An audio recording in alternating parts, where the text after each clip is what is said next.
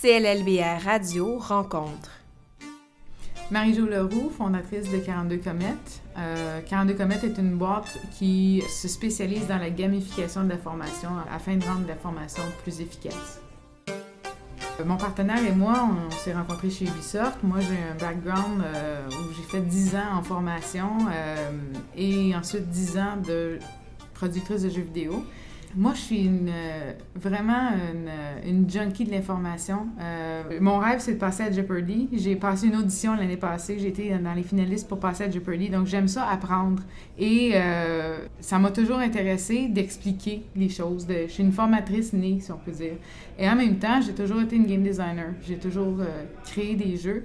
Donc, quand j'ai quitté l'industrie du jeu vidéo pour retourner en formation parce que ça me manquait, parce que je suis une formatrice née, ce qui me dérangeait, c'était de perdre ces dix années de- d'expérience en game design-là. Et ce que je voulais, moi, c'est trouver une façon de marier les deux. Je, je- je reconnaissais aussi que c'était extrêmement puissant comme outil. Donc, je me disais, il y a moyen d'utiliser ça en formation.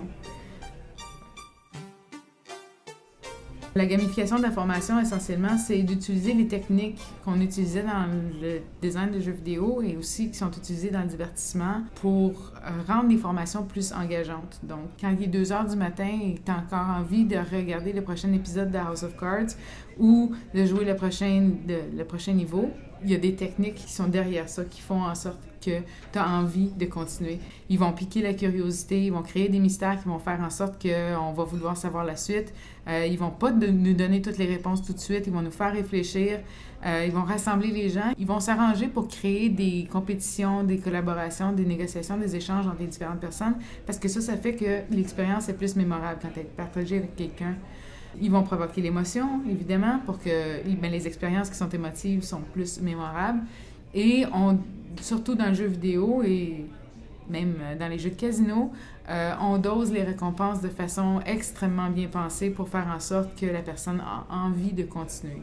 Et donc, on applique ces techniques-là à la formation de façon à ce qu'on puisse leur passer des informations qui sont utiles et on puisse influencer leur comportement de façon utile, productive, etc.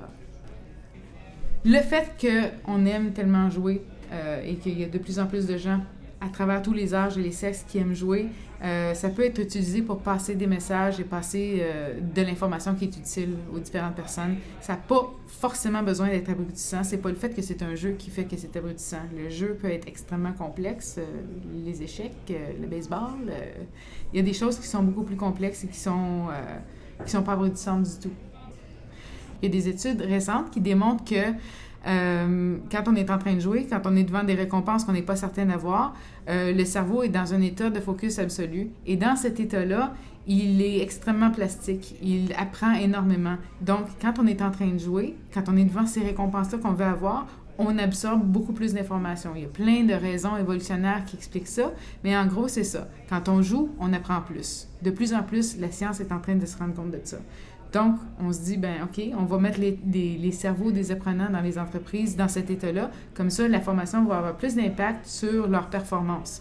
Et donc, pour une fois, pour les entreprises, leur formation, ce ne sera pas juste un coût à l'entreprise, mais ça va, il va avoir un vrai retour sur l'investissement au niveau de la performance.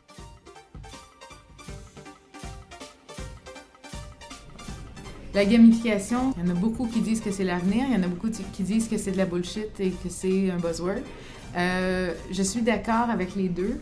Pas parce que je crois que la gamification c'est de la bullshit, pas du tout, mais je crois qu'il y a énormément de gamification bullshit qui est faite sur le marché aujourd'hui. Euh, et ça, c'est un problème parce que ça donne une mauvaise réputation à la gamification. Je crois très, très, très fortement que c'est un outil qui est extrêmement puissant. On le voit euh, par euh, les revenus qui sont générés euh, par les jeux toutes les années. Et on le voit aussi de plus en plus par les études qui sortent, les études scientifiques qui sortent, qui font que effectivement il y a quelque chose là qui fait que quand on est en train de jouer, on est plus absorbant, on a le cerveau plus en mode absorption.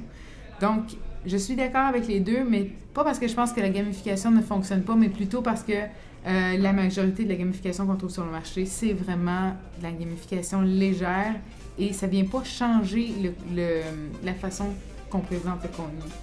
Mais définitivement, on sait que la gamification, quand elle est bien appliquée, est extrêmement puissante pour transmettre des nouveaux apprentissages et pour influencer le comportement des gens. C'était une autre édition de CLLBR Radio Rencontre. La trame sonore est une création de Boundary et ce podcast une réalisation d'Élise Madé. J'aimerais remercier Marie-Jo Leroux pour son témoignage que vous pouvez retrouver sur Twitter at Lightspeedcheck et moi at Élise Madé. Visitez cllbr.com pour des articles de fond, des podcasts et des chroniques d'opinion. cllbr.com, collaboration média.